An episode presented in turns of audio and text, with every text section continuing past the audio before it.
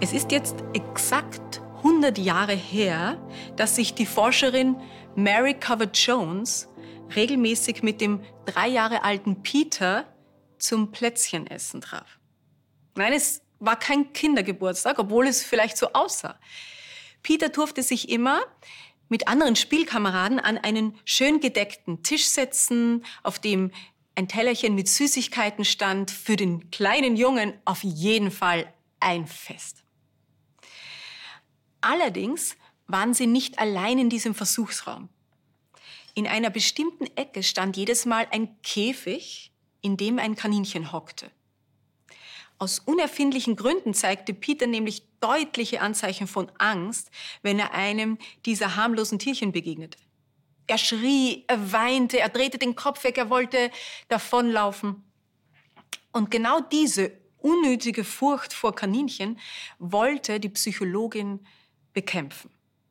Die Logik hinter ihrem Experiment, wenn eine beängstigende Erfahrung abgespeichert wurde und solche Panik auslöst, zum Beispiel ein Biss, ein Kratzer oder, oder irgendein anderer Vorfall, dann könnte möglicherweise eine, eine schöne, eine beruhigende Erfahrung im Zusammenhang mit dem Tier den ursprünglichen Lernprozess überlagern und Peters Reaktion verändern. Also wurde das Kind viele Wochen lang während dieser kleinen Party immer näher mit dem Kaninchen konfrontiert. Zuerst im Käfig, dann frei umherlaufend, dann wurde es Peter zum Beobachten hingehalten, dann zum Anfassen etc. In Verknüpfung mit dem leckeren Essen und der positiven Atmosphäre zeigte der Junge mehr und mehr Toleranz. Und er ging am Ende der Versuchsreihe tatsächlich ohne Vorbehalte auf diesen neuen Spielkameraden zu. Er konnte das Kaninchen streicheln und es sogar an seinem Finger knabbern lassen. Damit hatte die Psychologie 1923 zum ersten Mal nachgewiesen, dass Furchtreaktionen verlernbar sind. Das war eine wegweisende Erkenntnis für die Verhaltenstherapie, die bis heute nicht nur bei Kindern, sondern auch bei Erwachsenen sehr erfolgreich ist. Gestützt hatte sich diese Studie auf ein weitaus berühmteres Experiment von Ivan Pavlov, der das 18 Jahre davor durchgeführt hatte. Dabei wurde Hunden über einen längeren Zeitraum zur Fütterung ein Glockenton vorgespielt.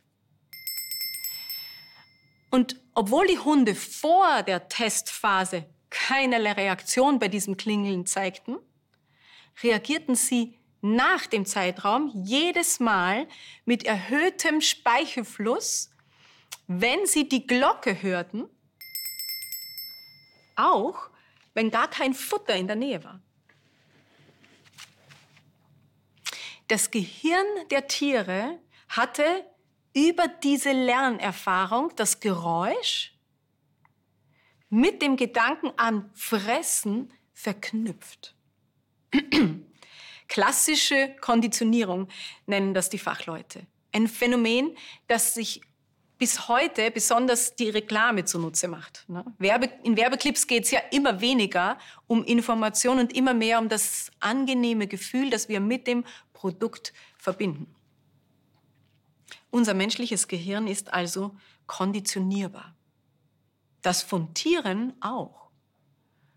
Und das ist es, was uns auch von den Pflanzen unterscheidet, die ja kein zentrales Nervensystem haben, dachte man, hunderte weitere Jahre lang. Und dann kam die italienische Biologin Dr. Monica Gagliano und wollte es genau wissen. 2016 stellte sie in einem botanischen Experiment Pavlovs Hund nach mit gewöhnlichen Erbsenpflanzen. Sie sagt, ich habe im Prinzip exakt das Gleiche getestet. Das Futter war in ihrem Fall blaues Licht. Es bringt der Pflanze Energie und über Rezeptoren hat sie die Möglichkeit, ihre Blätter so zur Lampe hin auszurichten, dass sie optimal beschienen werden. Statt der Glocke richtete Dr. Gagliano jedes Mal einen Ventilator auf die Erbsen aus derselben Richtung, wie das Licht strahlte. Nach ein paar Wochen kam der große Moment. Die Pflanzen wurden nur angeblasen im Dunkeln, ohne Lampe. Vor der Testphase hatten die Erbsen beim Ausbleiben der Lichtquelle keinerlei Bewegung gezeigt. Was würde nun passieren? Und tatsächlich wandten sich jetzt die Blätter weiterhin beharrlich dem Ventilator zu, ohne davon natürlich einen Vorteil zu haben. Aber irgendwie hatten diese Pflanzen das Windsignal mit der Energiequelle verknüpft und sich quasi gemerkt, Luftzug bedeutet Nahrung. Die, das Forschungsteam hat nachgewiesen, dass Erbsen wie Hunde und Menschen konditionierbar sind. Das heißt, sie sind zu einem komplexen Lernvorgang fähig und können Informationen verarbeiten, die nicht vererbt wurden und so Probleme lösen. Wie bitte? Eine Grünpflanze als Proband für eine kognitive Studie und das ohne Gehirn? Ja, das sprengt schon natürlich unsere Vorstellungskraft. Aber die Wissenschaftler, die hier noch ganz am Anfang stehen, können möglicherweise schon in ein paar Jahren erklären, wie so ein Informationsspeichersystem einer Pflanze funktioniert. Ich jedenfalls denke jetzt schon ganz anders über dieses Grünzeug, das mich umgibt, als noch vor ein paar Jahren. Sie liefern nicht nur ästhetische Kulisse oder Nahrung oder Baumaterial, es sind Wesen, die sich an Dinge erinnern, die Entscheidungen treffen, die einander erkennen und sich gegenseitig helfen können. Die meisten von ihnen, bis auf vielleicht die Venusfliegenfalle, reagieren langsamer auf die Umwelt, als wir es auf den ersten Blick erkennen.